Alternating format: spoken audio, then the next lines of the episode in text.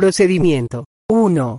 Se escribe el polinomio en S de la forma mostrada en la ecuación 44, donde los coeficientes son cantidades reales.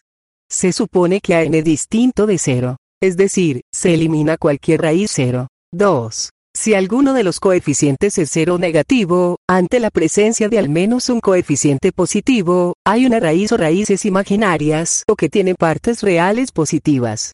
En tal caso, el sistema no es estable. Obsérvese que todos los coeficientes deben ser positivos. Es importante señalar que la condición de que todos los coeficientes sean positivos no es suficiente para asegurar la estabilidad. La condición necesaria, pero no suficiente, para la estabilidad es que todos los coeficientes de la ecuación, 44, estén presentes y tengan un signo positivo. Si todas las A son negativas, se hacen positivas multiplicando ambos miembros de la ecuación por menos 1. 3. Si todos los coeficientes son positivos, se ordenan los coeficientes del polinomio en filas y columnas de acuerdo con el patrón de la ecuación, 45. El proceso de formar filas continúa hasta que no quedan más elementos. El número total de filas es n más 1. Los coeficientes B1, B2, B3, etc., se evalúan del modo expuesto en la ecuación. 46.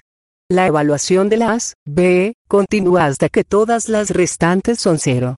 Se sigue el mismo patrón de multiplicación cruzada de los coeficientes de las dos filas anteriores al evaluar las C, las D, las E, etc. Es decir, se tiene la ecuación 47 y la ecuación 48.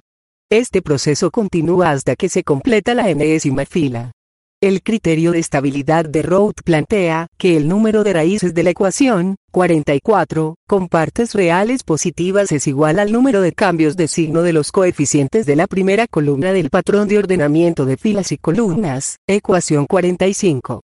Debe señalarse que no es necesario conocer los valores exactos de los términos de la primera columna, solo se necesitan los signos.